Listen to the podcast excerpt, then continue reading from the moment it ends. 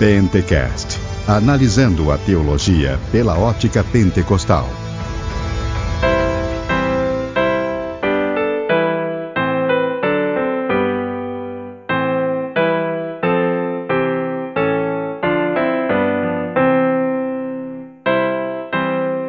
Fala varão! Paz e graça a todos! Estamos mais uma vez com o nosso Pentecast, o podcast que analisa a teologia pela ótica pentecostal e já chegamos no número 14. Eu sou Anderson Fábio e o pentecostalismo é reformado, existe pentecostal reformado, a reforma está dentro do pentecostalismo. É isso que nós vamos falar hoje aqui, minha gente. Olá pessoal, eu sou o pastor e professor Edilson Pontes e é uma honra aqui em poder participar desse trabalho maravilhoso que nosso irmão está aqui sempre convidando os irmãos que pesquisam, que trabalham na área do pentecostalismo. E é um prazer de poder estar aqui e tratar desse tema tão maravilhoso, tão abrangente e rico ao mesmo tempo, né? E ao mesmo tempo é o tema do meu segundo livro publicado para a editora Reflexão. Amém, meus queridos, isso mesmo. Hoje estamos aqui com o pastor Edildson e vamos conversar sobre pentecostalismo e reforma. Mas antes disso, fique com os mantos da semana. E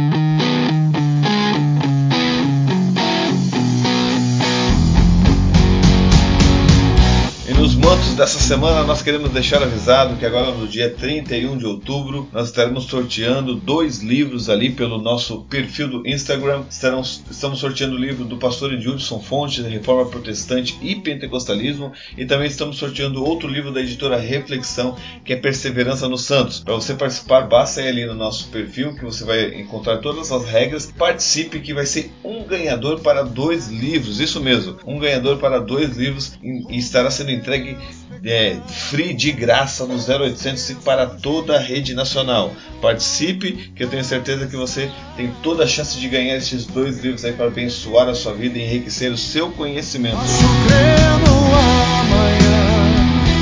Dia 31 de outubro também nós temos ali o nosso evento ali na Igreja Evangélica Assembleia de Deus do bairro Vila Etíope, um evento que está relacionado com a Reforma Protestante. No sábado nós teremos um bate-papo a respeito da Reforma Protestante e Pentecostalismo.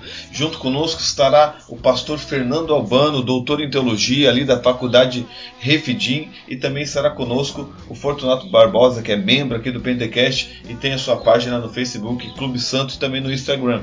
Você pode é, participar ali conosco, nós estaremos divulgando o evento ali na nossa página do Pentecast no Facebook e no nosso perfil no Instagram. Fique ligado, ali nós teremos o endereço, o horário que vai acontecer. No sábado será um bate-papo, no domingo nós teremos um culto, um culto direcionado à celebração da Reforma Protestante, onde estará pregando o presbítero Mário Gonçalves a respeito de um tema relacionado à reforma protestante. Participe conosco, que eu tenho certeza que esse evento vai trazer uma edificação muito grande para nós é, lembrarmos um pouco do que, que foi a reforma protestante e o que, que ela nos traz de benefício para conhecimento e a nossa vida cristã espiritual. Agora fique aí com este episódio com o pastor Edilson Fontes, que está muito, muito legal, muito edificante a respeito de reforma protestante e pentecostalismo. Vai tirar algumas dúvidas aí de muitas pessoas que acreditam que a reforma não tem nada a ver com o pentecostalismo, mas você vai ver que tem muita coisa a ver, tem muita ligação e, vai edificar bastante sua vida. Fique ligado aí no, no episódio.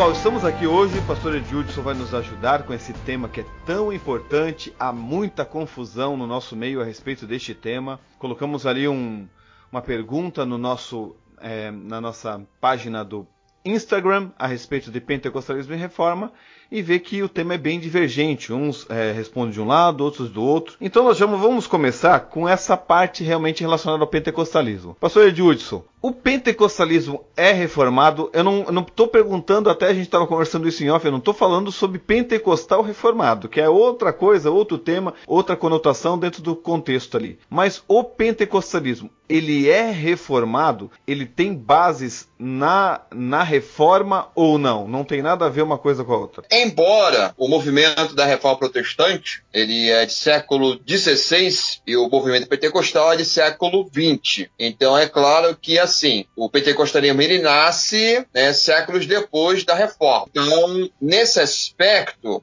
nesse sentido não. Todavia, quando a gente fala de reforma protestante, as suas contribuições, existe sim uma conexão que ocorreu com os reformadores e uma certa semelhança que aconteceu no movimento pentecostal. Uma delas é o seguinte: a intenção dos reformadores, Lutero, Calvino e de outros, é restaurar os princípios que estavam foram estabelecidos por Jesus Cristo que os apóstolos assim ensinavam, lá no Novo Testamento. E isso também ocorre também lá no princípio, quando surge o movimento pentecostal, que é uma restauração daquilo que a igreja primitiva vivenciava no livro de Atos dos Apóstolos. Já nesse ponto, já podemos ver uma certa semelhanças, tá? Embora são movimentos distintos, mas todavia o movimento pentecostal tem sim raízes, né? Ou podemos dizer uma herança da reforma protestante. É claro, como falei, repito, é, o pentecostalismo não nasceu né, no, lá no berço da reforma, mas é, no sentido de seguir a herança que os reformadores estabeleceram, né, a essência da reforma, sim. Os pentecostais podem dizer sim que são herdeiros da reforma. Inclusive, eu faço uma citação aqui de um teólogo peruano muito citado na área da ciência e religião, chamado Bernardo Campos. Ele diz o seguinte: que o movimento pentecostal é, seria o irmão mais novo dentro do cristianismo, ele está incluído também o catolicismo romano e outras tradições, todavia é um movimento que na qual traz o benefício que é acerca da pessoa do Espírito Santo, que dá esse destaque. E, fazendo uma comparação, ele diz né, que existe países que ocorreram a reforma no apoio à questão estatal, mas existe também outro grupo também que ocorreu, que fizeram a reforma, vamos dizer assim, chamada reforma radical. E esse ponto que o Bernardo Campos faz é, acerca do movimento pentecostal. Então, os pentecostais podem dizer sim, sem medo de errar, que são herdeiros da reforma, embora não nasceu ali na reforma, mas segue-se uma herança sim reformada. O conteúdo que os reformadores estabeleceram, que hoje nós chamamos de cinco solas, e vale lembrar que esse termo cinco solas não foi o termo que os reformadores, nem Lutero, nem Zwinglio, nem Calvino estabeleceram. Essa nomenclatura foi colocada no século passado para haver uma sistematização do conteúdo que os reformadores assim desenvolveram no período da reforma. E o movimento pentecostal, né, na sua teologia, sim, está inserido nesses pilares da reforma protestante. Então, os pentecostais podem afirmar, sim, que tem a herança, assim, da reforma protestante. Segue essa herança, tem esse conteúdo, as cinco solas, na sua teologia. Eu estava até conversando com um rapaz no, no Instagram, agora mesmo, que até conversei com o senhor a respeito disso, com o Jonatas é, Catarina, eu é, falando sobre essa questão. E uma das coisas que a gente tem que ver também, pastor, o que seria ser reformado, né? Porque essa pergunta eu acho que antecede até mesmo, deveria anteceder até a pergunta que eu fiz para o senhor. Porque o que seria ser reformado neste caso? Aí muitos vão dizer, e nós sabemos que o calvinismo assume isso quando diz termo reformado, muitas pessoas não, não abraçam esse termo justamente porque faz uma conotação ao calvinismo, e muitos dizem que ser reformado é você abraçar os solas e abraçar a tulipe também, que são os cinco pontos calvinistas. Então, neste caso, nós poderíamos dizer que não, nós não somos reformados porque nós somos de linha arminiana e não abraçamos a tulipe, não abraçamos os cinco pontos do arminianismo. Porém, se nesse, nesse caso é, fosse somente isso, então nem os luteranos seriam reformados, o que seria uma coisa ilógica, porque Lutero que foi o, o pontapé inicial para a reforma, e até mesmo, e digo mais o que a gente, que a gente propôs ali por, por mão, que ah, nem mesmo alguns calvinistas não seriam reformados, porque Richard Baxter, por exemplo, não abraçava cinco, as, os cinco pontos da, do calvinismo, porque ele era, eh, ele cria na expiação ilimitada, ele cria que, que, Jesus tinha morrido por todos. E não somente ele, né, muitos calvinistas são calvinistas de quatro pontos. Aí tem outro que é até há uma diferenciação entre o, o reformado estrito senso e o, o lato senso. Né? Estrito senso seria esse, é, é, cinco solas e tulipe. E existe o outro ponto, que é os que abraçam as cinco solas e não fazendo menção da do Sínodo de Dort ou da Tulip. E neste caso nós nós entraríamos dentro da reforma justamente por isso e por isso que nós convidamos o pastor Edildson, que ele tem um livro que fala sobre pentecostalismo e reforma e coloca as cinco solas dentro do pentecostalismo como nós cremos que há, e neste caso nós seremos reformados porque abraçamos as cinco solas. Isso mesmo. Na verdade é o seguinte, os luteranos não gostam de usar o termo reformado. Razões, não sei porquê, mas luteranos realmente não gostam desse termo. Então acabou que os calvinistas acabou sendo. Eles usam esse termo. Todavia, existe uma colocação muito equivocada de alguns calvinistas em pegar os cinco solas e fazer uma comparação com a tulipe. Isso é uma coisa assim muito. Uma, uma, um equívoco muito grande. Isso é grave. Porque, na verdade, a tulipe, né, que seria os cinco pontos do calvinismo, ele surge para dar uma resposta aos cinco pontos do arminianismo.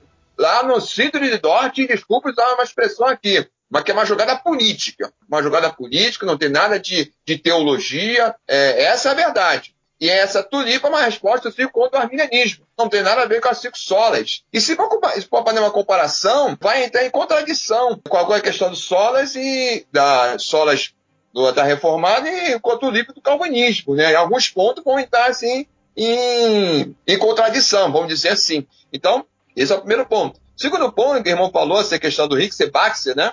É, não só ele, mas há calvinistas que não acreditam na expiação limitada, e sim uma expiação ilimitada. Né? Então também isso já causa também alguns problemas também entre o povo calvinismo aí com a tulipa. É, então essa questão do contexto histórico, por exemplo, os reformadores, na sua teologia, é, eles tinham uma inclinação a ser Pedro Batismo né, que batiza criança. E nós pentecostais não temos essa inclinação, esse pensamento teológico. Então isso aí já demonstra bastante diferença. Além disso, a grande maioria dos reformadores é, são de países que na qual os, os países apoiavam é, a reforma, né? Inclusive Lutero, ele consegue realizar a reforma, primeiramente, logicamente, é, pela ação de Deus, não podemos negar isso, mas também teve o apoio estatal. Né? Não só Lutero, como outros reformadores. E nessa questão, então a questão do religião-estado tem essa união.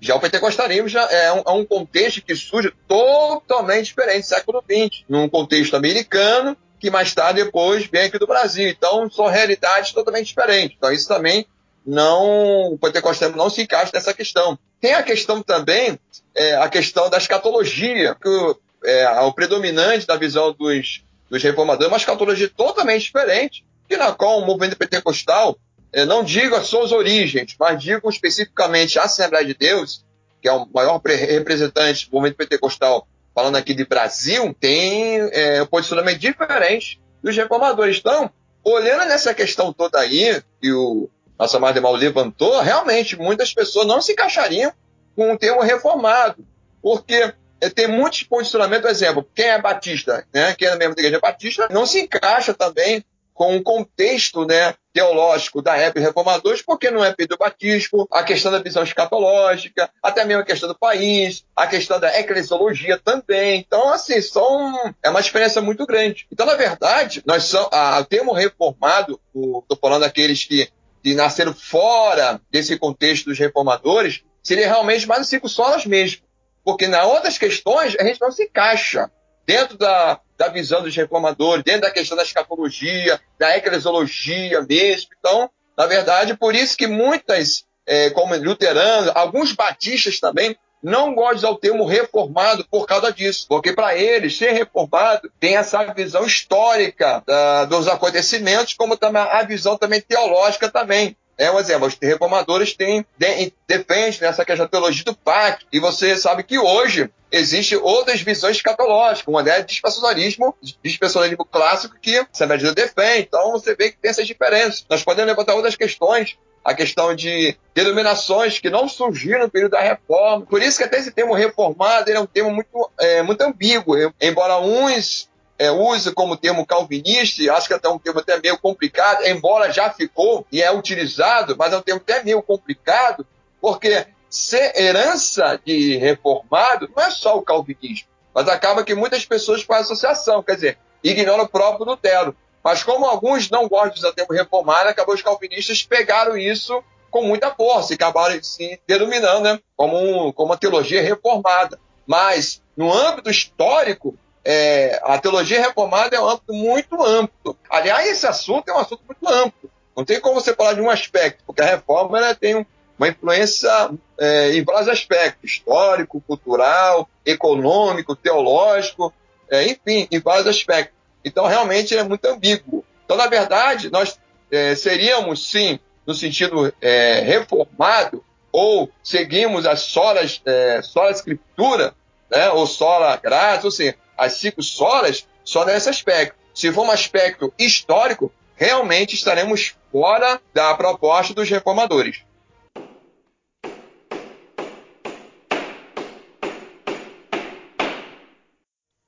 Hoje nós sabemos que o pentecostalismo, é, como o senhor disse, surgiu na, no século XX, com, na verdade, nós é, pentecostais que estudamos mais sabemos que é, o movimento pentecostal moderno ele inicia no século XX, mas nós sabemos que o movimento pentecostal já vem já sendo construído há muitos anos e vemos a ação do Espírito Santo em toda a história da igreja que não parou esses, esses movimentos espirituais relacionados à cura, a manifestações espirituais.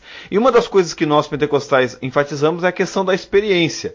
Nós é, falamos muito disso, falamos da experiência e, vamos ter um Pentecast aqui falando só sobre a experiência pentecostal, que para nós é algo importante. A experiência é algo importante. Porém, uma das acusações contra o pentecostalismo é isso. Dizem que nós, por colocamos a experiência como algo importante, algo enfatizado, é, até rela, é, relações espirituais, como até mesmo a profecia, mas vamos focar nessa questão da experiência. Isso não estaria negando o solo escritura? Que se somente a escritura é a base, a experiência é, tem algum valor ou tem alguma fundamentação para nós? Como é que funciona esse negócio de experiência e solo escritura?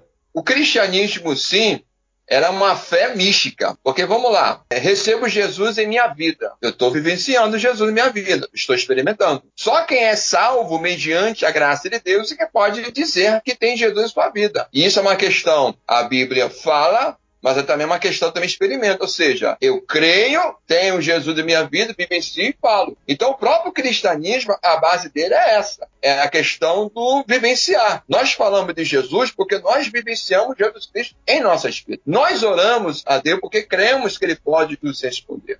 Então, a característica da, da teologia pentecostal é, seria palavra, experiência e palavra. Por quê? Livro de Atos, capítulo 2, nos narra a questão da descida do Espírito Santo, que não foi apenas em Atos, tem outras referências bíblicas. Eu, eu vou parafrasear uma colocação de Robert Menzies, que diz essa história é nossa história. Ou seja, a teologia pentecostal é, é o seguinte, que assim como aconteceu no livro de Atos dos Apóstolos, toda aquela experiência que os discípulos vivenciaram acerca do poder do Espírito Santo, que estava previsto lá no Antigo Testamento, especificamente Joel, a questão da descida do Espírito Santo, do operar, da manifestação de línguas e outras questões mais, que não só acontecem em Atos, mas outras referências, era também nós podemos vivenciar no nossos dias de hoje.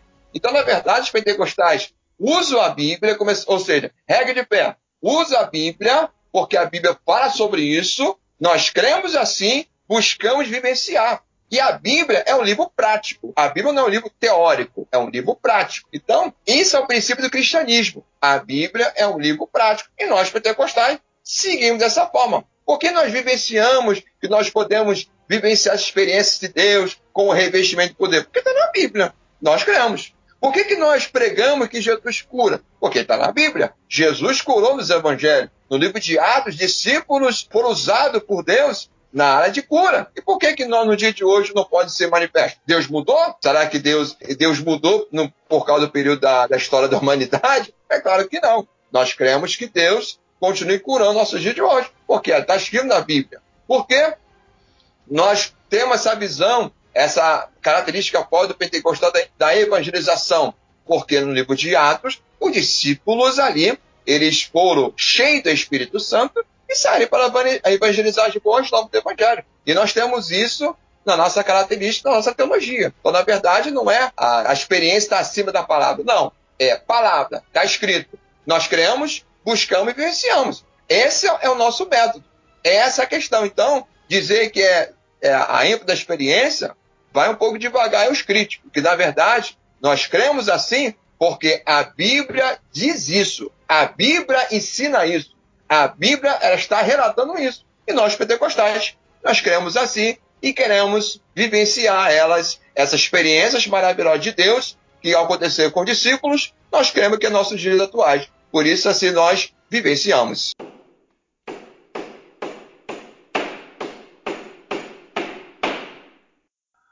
Nós que somos pentecostalismo, a gente está acostumado com santificação. Uma das ênfases até do pentecostalismo foi a santificação, né? Até porque o pentecostalismo, nós somos de raízes batistas, né? Com Daniel Berg e Gunnar Wingre, e a maioria dos missionários que vieram para cá eram batistas, mas o início do pentecostalismo também se deu por, é, pelo movimento de santidade do próprio metodismo. E mesmo os batistas que vinham para cá, e até mesmo nos dias de hoje, é enfatizada a questão da santificação. Viver uma vida de santidade, e essa é uma ênfase muito forte na questão do próprio pentecostalismo. Porém, nós vemos também nesse contexto de santificação muitos pastores é, enfatizarem aquela teologia do medo. Sabe aquela teologia do medo? Ó, irmão, faz, senão, olha, cuidado, ó, não faz isso, senão tu vai pro inferno. Ó, cuidado. E nós já ouvimos isso muito, muito em pregações. Isso, é, pastor, não, teria, não, não estaria colocando de lado o somente a graça, porque quando eu enfatizo que eu tenho que fazer para alcançar a minha salvação, porque se eu não fazer, eu não vou alcançar, eu não estaria colocando de lado o sola gratia, que é somente a graça para ser salvo? Como é que funciona isso dentro do pentecostalismo em reforma? Muito bem. tô, tô botando é, só no, na parede, pastor, aqui. Muito bem, vamos lá. Bom, é bem verdade que o movimento pentecostal, ele realmente é um movimento que bateu muito essa terra acerca de santidade. É, inclusive, nós podemos até fazer uma comparação, comparação não, colocar de igualdade assim que o movimento metodismo, vindo de Wesley e depois o Horowitz, é um movimento que sempre se destacaram acerca da santidade.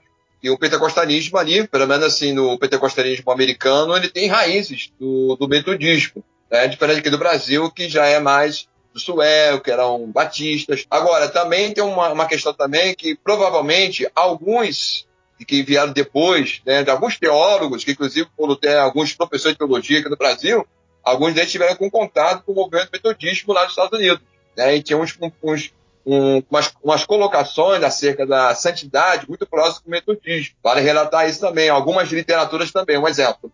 O próprio Maepirme, na sua sistemática, né, conhecido como doutrinas bíblica, ele tem um, um pensamento acerca da santidade é, muito próximo ou, ou, ou desigualdade, como os metodistas pensam acerca da santidade no tema da é, perfeição cristã. Uma coisa é que o Wesley, na época, sofreu muitas acusações, calúnias, como que é, pregasse uma perfeição, que ninguém ia pecar mais, e o Wesley nunca pregou sobre isso. Dessa questão também. Então, era uma ênfase dos pentecostais aqui do Brasil, especificamente, realmente santidade. Embora aqui, especificamente do Brasil, não abraçasse a, a visão da perfeição cristã, é, na qual o Wesley pregava, mas a ênfase santificação, sim, sim, de fato. Agora, essa questão que o irmão me perguntou, levantou, sair é, é, levanta uma questão chamada legalismo, a questão do uso de costume, aquelas coisas todas. É, eu, eu, entendo da seguinte maneira, que foi uma, um, um mal entendimento, que na, na, época, o contexto que nossos líderes tiveram.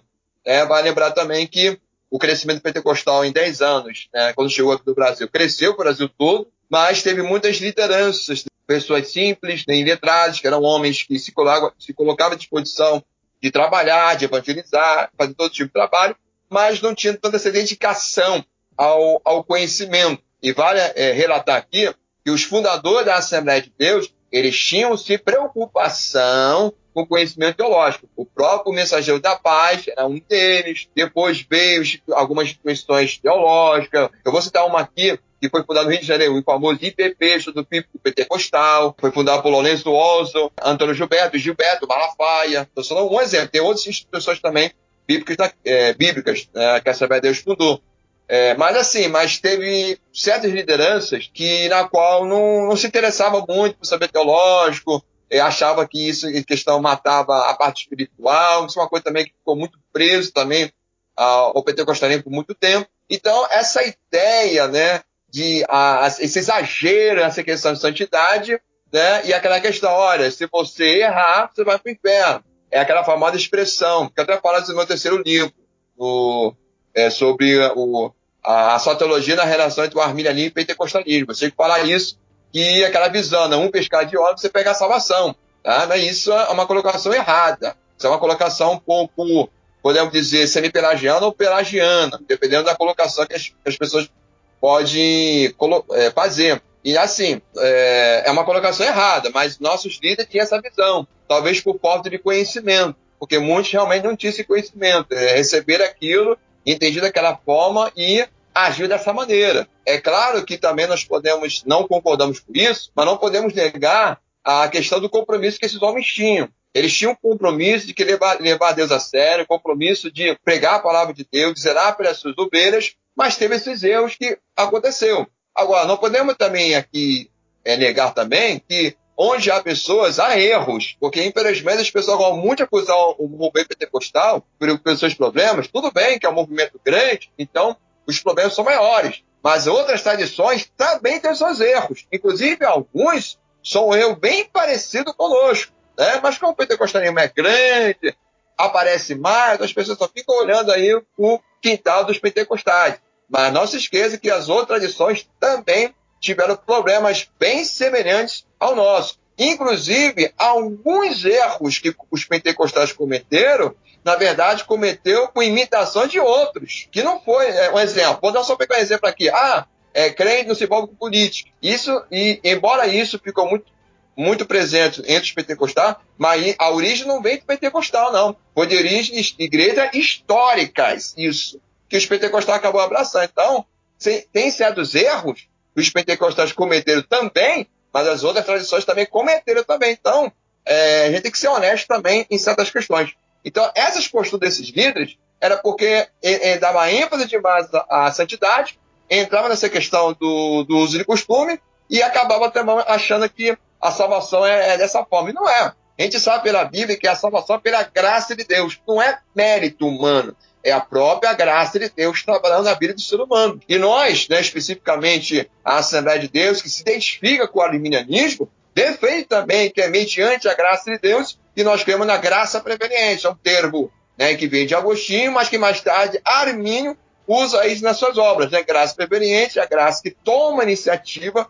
na vida do ser humano. Ou seja, a graça de Deus trabalha na vida do ser humano né, para que ele possa corresponder o próprio Deus capacitar o ser humano para corresponder à sua graça. E quando a pessoa é, está em Cristo, a graça de Deus continua a trabalhar em sua vida. Não é mérito nosso, não, é a própria graça de Deus. E a vida de santidade? A vida de santidade de Deus, nós podemos vivenciar a vida cristã dessa maneira, porque agora a graça de Deus está em nossas vidas, nós temos o Espírito Santo, nós temos a palavra de Deus. Agora nós podemos ter uma vida cristã cheia do Espírito Santo, uma vida de santidade. Dessa forma, agora, sem a graça de Deus, não somos nada. Então, infelizmente, muita ênfase à questão humana foi feita realmente. Isso é um fato, não podemos negar isso. Mas era uma questão de falta de conhecimento, era uma falta de entendimento acerca das coisas. Mas, todavia, a teologia oficial, aí entra a questão aí, teologia oficial do, dos, dos pentecostais nunca ensinou que a salvação é pelas obras. Nunca. Você pode pegar todos os artigos, credos, qualquer livro de teólogo pentecostal. Nunca ensinou, até mesmo em sua escola dominical, nunca ensinou que é pelas obras ou é pelo uso de costume que as pessoas são salvas. Sempre pregou que é mediante a graça de Deus que as pessoas salvas é só pegar os logos dos fundadores da Assembleia de Deus. Jesus Cristo salva, não é? Jesus Cristo, mediante uso do costume, salva. Nunca foi isso, é. Jesus Cristo salva, cura, batido com o Espírito Santo, e breve voltará. É essa colocação do momento pentecostal. Então, embora esses problemas ocorreram, sim, de fato, e eu, eu digo mais, ainda acontece. Sim, ainda acontece. O pleno século 21. Todavia, a teologia oficial do movimento pentecostal defende que somos salvos mediante a graça de Deus. E o pentecostal acredita na apostasia? Sim, mas não dessa forma aí, de um piscar de olho, eu pego a salvação. Não, essa é uma colocação muito errada, equivocada. Nós cremos na apostasia, mas não é dessa forma. Mas isso aí é para uma outra conversa. É, porque na verdade em teologia, na teologia popular nós vemos muito disso, né? Pessoas que pensam que ainda, muitas pessoas dentro do pentecostalismo pensam assim, pensam que se não viver é, dessa forma, ou se pecar, já perde a salvação, como se estivesse trocando de roupa. E como o pastor mesmo pontuou, isso é um erro muito grave que nós, eu, pastor e muitos teólogos arminianos, estamos dentro de cada ponto do, desse Brasil aí tentando consertar este pensamento. Não estamos falando contra a santidade de maneira nenhuma. As pessoas pensam que quando a gente enfatiza a questão da salvação da graça, é que nós estamos falando que as pessoas podem viver de qualquer maneira. E isso é outro erro que não é o que nós estamos tentando passar. Nós cremos que a pessoa que nasceu de novo, ela não vai usar de subterfúgios para pecar. Ela não vai falar, ah, então eu, a salvação é pela graça, então eu posso viver de qualquer maneira. A pessoa que já pensa assim, ela tem que duvidar até se ela nasceu de novo, porque o nascido de novo, ele não pensa em desculpas para pecar, ele pensa em forças para viver uma vida cada vez melhor diante de Deus. Então isso já é outra questão, é outro ponto, como o pastor falou. Com certeza o pastor Edilson vai voltar aqui para tratar de outros assuntos também dentro do arminianismo. Nós estamos gravando devagarinho, é, é muito assunto para a gente falar. Mas este assunto é sobre a graça é muito importante. Vamos ter também episódios falando somente sobre a graça para que você venha compreender como nós pentecostais, arminianos, nós é cremos, nós seguimos a questão da salvação pela graça somente, que é um dos solos que nós estamos anunciando aqui.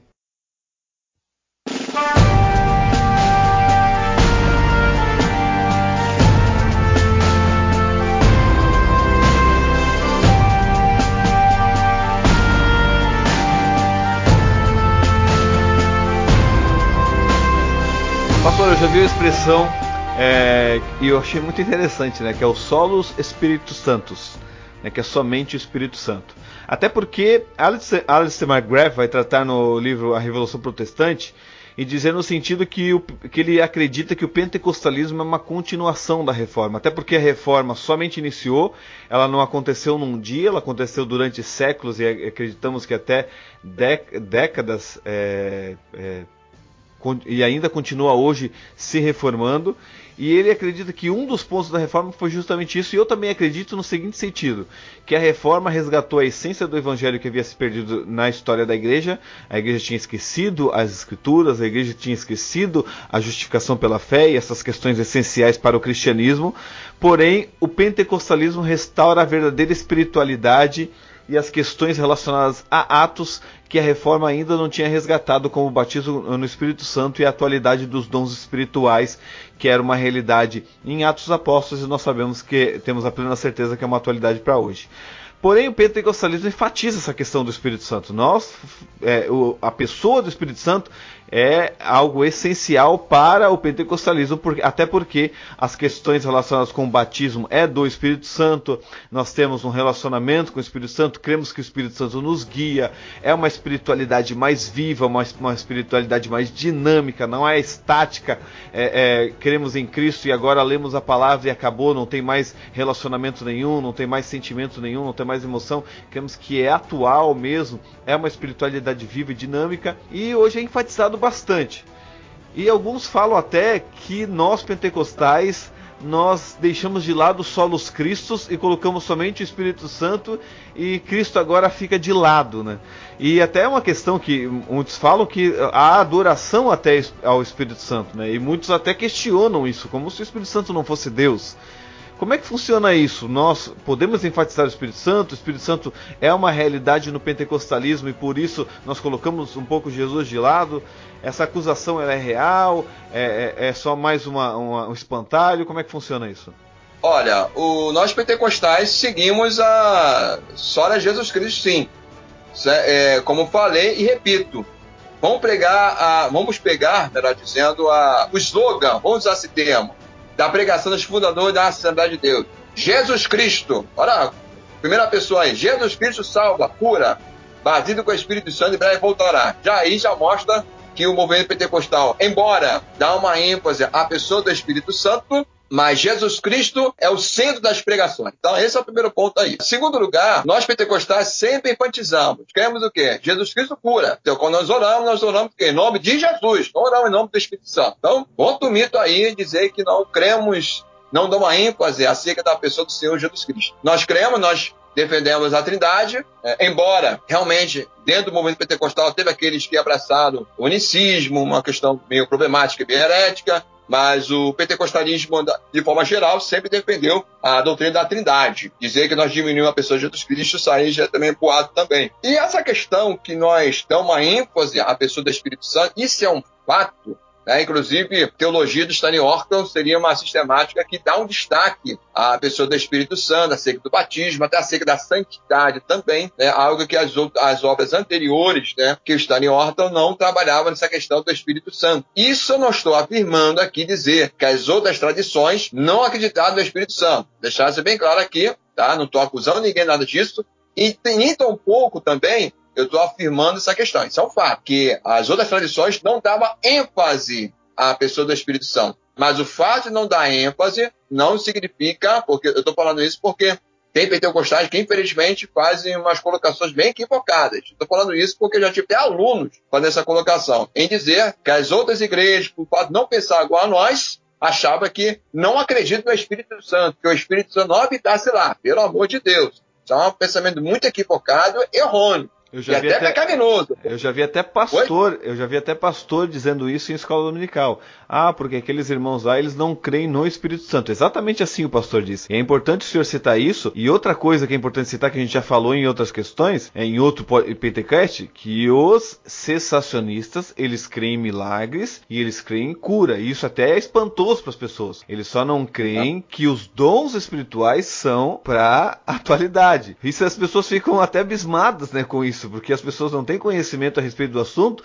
e acham que eles não creem no Espírito Santo, que eles não creem que Jesus pode curar. Por mais que nós é, rejeitamos os espantalhos que falam sobre nós, nós também não podemos levantar espantalhos, né, pastor? Contra eles isso também. É. Nós temos que falar o que é a realidade. Né? E é muito importante você pontuar isso. Eles creem no Espírito Santo. Isso. Até porque, pastor, o teólogo que falou do Espírito Santo na reforma foi quem? Quem foi o teólogo que mais enfatizou o Espírito Santo na reforma? Que era chamado teólogo. É, era o, te, era o teólogo considerado o teólogo do Espírito Santo. Foi João Calvino. Escreveu as Institutas é. e escreveu boa parte a respeito do Espírito Santo. Claro que ele não era, não cria como nós cremos, mas é, o, pentecostal ele tem essa ênfase, como o senhor está falando, mas não podemos também lançar também sobre eles que eles não creem na pessoa do Espírito Santo, o que é muito importante. Então, para deixar bem claro que os nossos irmãos de outras tradições acreditam sim na pessoa do Espírito Santo. Dizer que em suas igrejas não, o Espírito Santo não está presente seria também uma ofensa ofensa, um pecado, inclusive, para deixar isso bem claro aqui, tá? As outras tradições acreditam sim na terceira pessoa da Trindade, do Espírito Santo. O Espírito Santo está lá operando essas comunidades de fé em cada mente, cada coração. Nós estamos falando da ênfase do operar, que seria a questão do revestimento do poder. É nessa questão aí que nós, pentecostais, trazemos esse ponto em debate. E a ênfase é a questão de uma, uma vida espiritual, não diria mais fervorosa, mas diria uma questão mais dinâmica. A ênfase do Espírito Santo e operar em nossas vidas é destaque a, a pessoa do Espírito Santo. Algo que se você pegar as doutrinas bíblicas, as doutrinas sistemáticas de outras tradições, realmente não tinha esse foco. E no movimento pentecostal realmente trouxe isso. Não, não apenas em debate acadêmico, mas vivenciar também no seu dia a dia. E é por causa desse ponto que algumas igrejas, que eram de origens de igrejas históricas, acabaram se tornando igrejas pentecostais, embora use termos renovado, né? Mas o termo ideal seria o carismático pentecostal. Porque renovado, irmão, é, é a operação do Espírito Santo em cada crente. E não necessariamente tem que ser pentecostal. Né? Um sensacionista pode ser renovado pelo Senhor. Né? Deus renova nossas forças, né? mas isso é uma outra conversa. Mas assim, essa questão da operar do Espírito Santo, de fato, até merecia também se tratar dessa questão da pessoa do Espírito Santo. Sim, realmente os pentecostais trouxeram isso. Agora, vale lembrar aqui, deixar bem claro, que embora nós pentecostais levantamos a bandeira do Espírito Santo, seria a sexta sola acerca desse assunto, todavia, essa sexta sola tem ligação com as cinco solas. Ou seja, somente a pregação. A pregação era pregada, mas o Espírito Santo está usando o pregador e ao mesmo tempo trabalhando o coração e mente da igreja e daqueles que não conhecem a Cristo. Nós falamos de Jesus Cristo e o Espírito Santo está lá trabalhando, porque o Espírito Santo esteve na vida de Jesus, né, no seu ministério terreno, esteve com os apóstolos e está trabalhando na igreja, uma pregação cristocêntrica, na operação da igreja e para salvar aqueles que estão perdidos. O Espírito Santo está na sola graça, ali, porque mediante a graça de Deus, convencendo o homem do pecado do juízo, tá? que tem que se converter, e a pessoa recebendo Jesus em sua vida, o Espírito Santo faz morada e continua trabalhando em sua vida.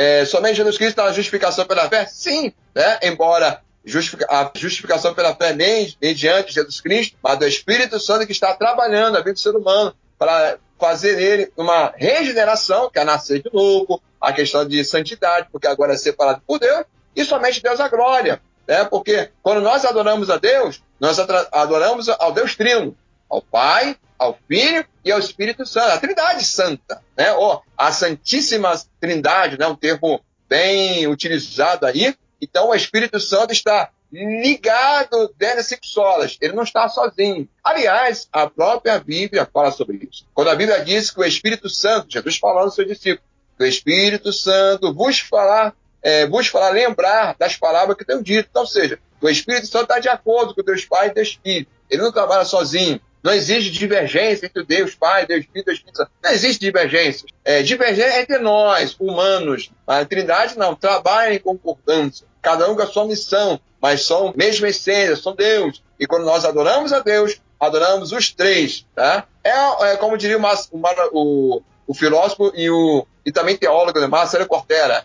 É, a Trindade é um mistério. Então, o Espírito Santo, ele trabalha sim. Ele continua trabalhando nossos dias de hoje. E assim nós cremos. Então, esse é o foco dos pentecostais.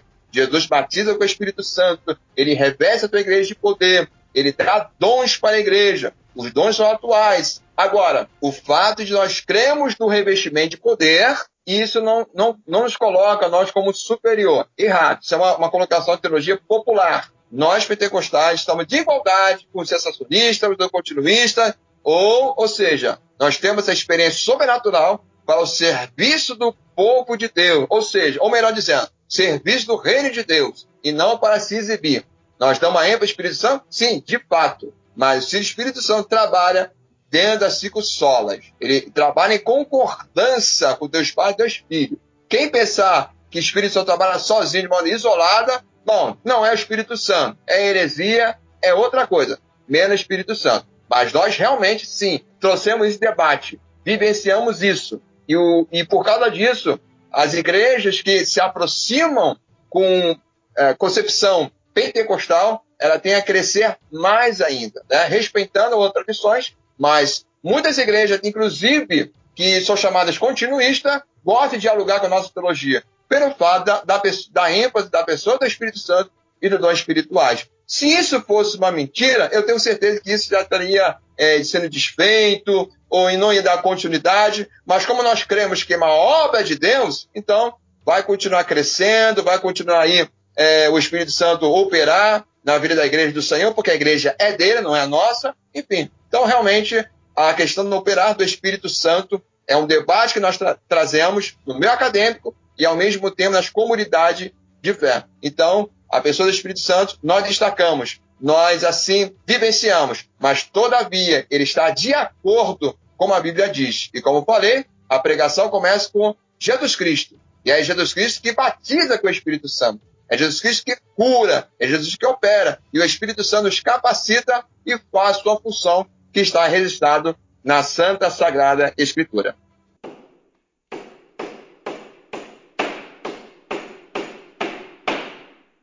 E uma coisa que eu já ouvi é a seguinte expressão: aquele missionário lá ele vive pela fé. Ô irmão, eu tô orando agora, eu vou começar, eu vou deixar de trabalhar e vou viver pela fé. O sola fide é isso? É deixar de trabalhar e agora começar a viver pela fé? Como alguns dizem, né? até, a, até viver pela fé dos outros, né? o que seria isso, viver pela fé? É isso? É deixar, deixar de trabalhar, agora eu vou viver pela fé agora. Não. Até essa colocação tem um errado, né? E quem vive do ministério, é, o termo seria viver do ministério ou ser integral do ministério. Esse seria um termo mais técnico e correto dizer, não dizer viver pela fé. Essa é uma, uma colocação muito errada. Quando a Bíblia fala de just, é, viver pela fé, está falando justamente da, do, da, da doutrina, justificação pela fé, que fomos justificados diante do Senhor. E, e aí, a gente lembra essa questão da passagem bíblica de Romanos, Epístola aos Romanos, capítulo 5, quando fala de, né, da justificação pela fé, que antes não conhecíamos a Cristo, nós éramos pecadores, né? Deus ali é o juiz. Quando nós recebemos, entregamos nossa vida para Jesus, aceitamos seu sacrifício e Jesus ali assume a nossa culpa de nossos pecados, então naquele momento nós somos justificados, que é um termo jurídico. Então agora Deus nos olha é, pessoas justificadas em Cristo, nunca se esqueça disso, em Cristo mediante a fé. Deixamos de ser pecadores? Claro que não, porque nós somos pecadores por natureza. Mas aí usando o termo de Lutero, pecadores justificados. Ou seja, agora eu tenho um compromisso com Deus e Deus tem um compromisso comigo, foi justificado diante do Senhor. Então, é, viver pela fé seria essa questão de justificação pela fé, seria essa benção salvífica que Deus, em Jesus Cristo, faz isso por nós. E não esse termo aí, é, viver pela fé, é um termo popular bem errado, né? algumas pessoas usam isso. Viver pela fé é o que a Bíblia diz, justificado pela fé em Jesus Cristo. E nós, pentecostais, cremos nisso. Nós vivenciamos a justificação pela fé. Pela fé. Nós vivenciamos, nós pregamos isso. Não pregamos que a salvação é mediante das obras, nunca pregamos isso. Não pregamos que a salvação é mérito nosso, tá? É de verdade que existem as louvores meio antropocêntricos, isso é uma verdade, tá? Mas a teologia oficial do pentecostalismo nunca ficou pregando a salvação pelas obras, nunca. Nós cremos, e aí vou usar uma, um termo de Wesley, somos salvos pelas obras de Cristo, ok? Então, pelas obras de Cristo é que nós cremos que somos salvos e somos justificados, e não pelas obras humanas, nem o mérito. A graça de Deus é isso. O, ser humano não tem mérito, não temos essa capacidade. E a justificação pela fé é isso. Eu recebi Jesus porque eu criei pela fé. Eu recebi Jesus em minha vida, então receba essas bênçãos salvíficas. Não apenas só a justificação, mas a regeneração, agora a santificação, somos separados, então agora somos justificados diante do Senhor. Por isso, justos, justificados. Agora eu somos de Deus. Nós estamos povo de Deus em Jesus Cristo.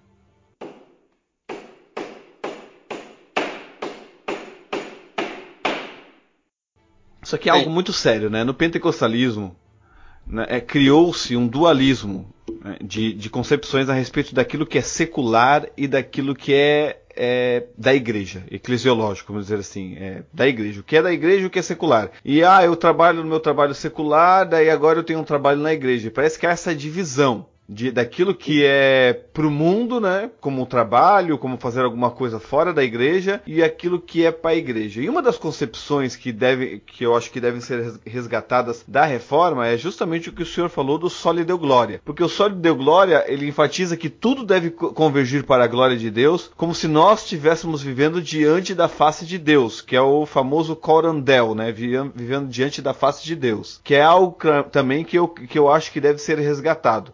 E essa questão de viver diante da face de Deus, que eu estava lendo, não é somente o cristão que vive diante da face de Deus. Todo mundo vive diante da face de Deus. A questão é que o cristão tem a concepção disso.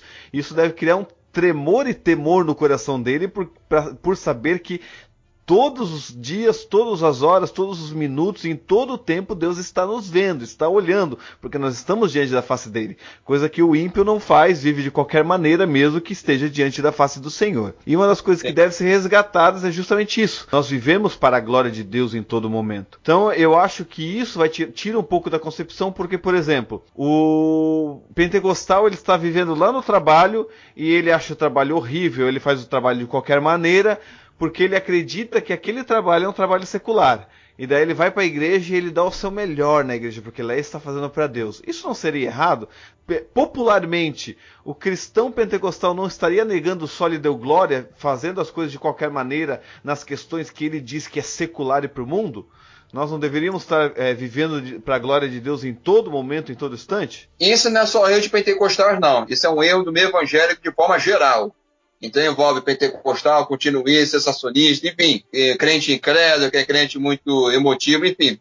E é, é um erro no meio evangélico de forma geral, pode essa, essa divisão. Essa divisão, na verdade, ela surge dentro da história da igreja né, é, por causa da questão de uma, uma colocação de dualismo, uma colocação meio platônica, né, que acaba influenciando um conceito, um pensamento da história da igreja, então esse dualismo, do que é sagrado, do que é profano, tem esse, esse dualismo.